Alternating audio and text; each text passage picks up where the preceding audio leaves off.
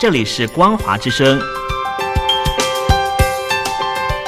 听众朋友，从现在开始，请您一起来关心最近发生的新闻事件。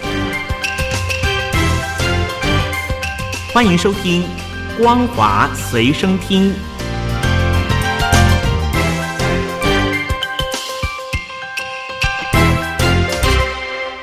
各位听众朋友，你好，欢迎收听今天的《光华随身听》，我是老谷。首先带您关心，中共今天在北京天安门广场举行建党百年庆祝活动。除了中共总书记习近平、中国国务院总理李克强等现任的政治局常委之外，前任领导人胡锦涛也出席庆祝活动，但江泽民却缺席。根据中国中央电视台直播，习近平等人上午八点登上城楼，胡锦涛站在习近平的左侧。满头白发，显得苍老，而年纪已经超过九十岁的江泽民则没有出席。习近平今天身着毛装，其余中共现任以及前任的高层则着西装。他们登上天安门城楼之后，观看直升机、战机编队排列一百七十一等字样飞过上空。之后，十五架歼二十战机组成三个梯队飞过，并由教练机拉出十道的彩烟。这是首次有大规模歼二十编队在天安门亮相。中共以往在逢十的建党周年时，往往在人民大会堂举行庆祝活动。这次一百周年则改在天安门广场扩大举行。根据报道，今天参加活动的各界代表总共有七万多人。今天是中共建党百年，也是港区国安法实施一周年的日子。也是香港主权转移周年纪念日，在此敏感的日子，香港当局不仅严禁民间团体申请举办游行活动，警方更部署超过一万名的警员在港岛以及九龙戒备，以防反送中运动卷土重来。网媒香港零一报道指出，尽管没有任何游行申请案获得批准，但港府以及警方还是极为重视七月一号的安全状况。希望滴水不漏，万无一失，因此动员超过万名的警力，全天候戒备。报道也提到，警方如果发现有人在网上鼓吹民众到维多利亚公园聚集，不排除与六四一样封锁整个公园。报道说，从二零零三年开始，泛民主派都会发起七一游行，与会者会先在维多利亚公园聚集，再游行前往中环。不过，由于香港人间民权阵线被指称不是合法注册的团体，加上在港区国安法的压力下，民间人权阵线已经放弃申办今年的七一游行。至于其他泛民团体，虽然申请举办七一游行，但遭到警方以疫情等相关的理由来禁止举办。据报道，泛民阵营的职工会联盟还是将会在港岛以及九龙摆设街站。表达反对政治打压的诉求，并要求立刻释放政治犯。香港港区国安法实施届满一周年，外国媒体报道，中共推出各项洗脑的策略，正在重塑香港民众的思想。香港以及中国大陆的界限，随着时间的推移，将会逐渐模糊。香港昔日充满活力与自由的城市气息，正在快速的消失。根据《纽约时报》的报道，现在港人被要求拨打警察热线举报不忠诚的邻居或是同事，孩子被教导要揪出叛徒，官员则被逼着要保证自己的忠诚。去年十一月，港警开通一条热线，用于举报涉嫌违反港区国安法的行为。通过邻里进行监控，这条热线在半年内就接获超过十万条的检举信息。这是共产党在大陆控制社会的工具之一。据报道，港府日前宣布将审查对国家安全构成威胁的电影，而香港的教师们则被告知要教授《我的家在中国》系列等四十八册的丛书，向学生灌输爱国主义。根据港府发布的新课程指南，老师在课堂中需要灌输学生对中国人民的感情。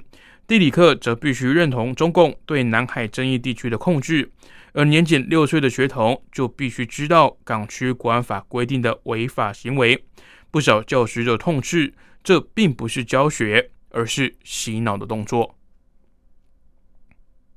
七月一号适逢香港主权移交二十四周年前夕，香港支联会副主席周信彤今天遭到警方逮捕，透过律师表示，希望大家七一可以坚持发声。周信彤今天再度被警方逮捕，他先前被控违法宣传参与六四集会，六月四号当天遭到警方逮捕，隔天获得保释。周信彤的脸书晚间发文指出，他的保释已经被撤销。但再次的遭到拘捕。对此，香港警方昨天晚间举行记者会，宣称发现有人漠视七月一号公众集会已经被禁止的决定，并透过社交媒体账号继续宣传以及呼吁市民参与相关的公众活动。经过调查后，警方于今天拘捕周信彤，并将他以涉嫌宣传或公布未经批准集结罪来逮捕。周信彤脸书专业昨天晚间九点再发文表示，律师已经会见周信彤。他最后留给大家的话是：此刻穿着苹果创刊号的 T 恤，十分应景。我已经无法自由的去任何地方，也希望大家今天可以坚持发声。七月一号是香港主权移交的二十四周年。二零零三年开始，泛民主派都会以人间民权阵线名义发起七一游行，表达各种政治诉求。但警方已经连续两年以疫情为由禁止举办。香港保安局今天还罕见的发表声明，呼吁市民将不可以参加未经批准的非法集结，强调最重违反的人可以判处五年的徒刑。接着带您关心国际新闻。缅甸军方今天扬言，如果外国新闻媒体持续称他们为军政府，并称他们二月发动政变夺权，缅甸将对他们采取法律行动。路透社等多家外国出版业者都使用这些字眼来形容缅甸军方领导的国家领导委员会以及推翻民选领导人翁山书记的事件。缅甸军方控制的资讯都在缅甸环球星光报发布这项警告。缅甸资讯部发布声明表示，他们警告一些外国新闻机构，未来不要再使用“军方委员会”“军政府”“军团”等字眼来形容缅甸的现行政府，也不要引述或是夸大报道假新闻，否则当局将对他们采取相关的法律行动。缅甸军政府始终表示，他们是根据宪法掌权，并宣称翁山书记的政党是靠着舞弊，在去年十月的选举中胜出。但当时的选举委员会以及国际观察家都驳斥这番说法。西方国家目前持续谴责缅甸军方发动政变夺权，并对军方的执政者寄出相关的制裁。好的，以上就是本节光华随身听的内容。感谢你的收听，我是老谷。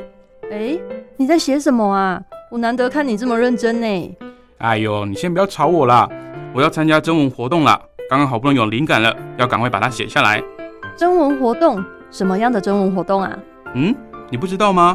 就是王琦的节目，除了音乐之外，正在举办的听友征文活动，越听越有感。哦，这个我知道，我知道。但是说真的，我对音乐真的一窍不通哎，可能没办法写出什么所以然来。哦，拜托，又不是只有音乐可以写。你没有仔细听王琦的节目吗？既然是除了音乐之外，就表示还有很多内容啊。你可以写美中台的国际情势观察、两岸关系等等，这些都是节目中有提到的哦。是哦，原来这些也都可以写哦。那我还蛮多想法的。嗯，那你打算要写什么啊？我啊，我是选跟音乐有关的啦。我很认同王琦所说的，政治就是生活，生活就是音乐。而且台湾有好多地下乐团，他们自己创作的音乐都让人听得非常有感哦。所以如果你对这一类的主题有想法的话，也可以投稿这个内容啊。哦，听起来很不错呢！我现在有很多灵感了，那不吵你，我也要赶快去动笔，拜喽！哎，那你知道怎么投稿吗？这还要你教吗？纸本邮件寄到北门邮政一七零零号信箱，北门邮政一七零零号信箱，或是电子邮件寄到 lily 三二九 at ms 四五点 highnet 点 net，l i l i 三二九 at ms 四五点 h i n e t 点 n e t 就可以啦。哎，那要记得在七月三十一号以前寄出哦。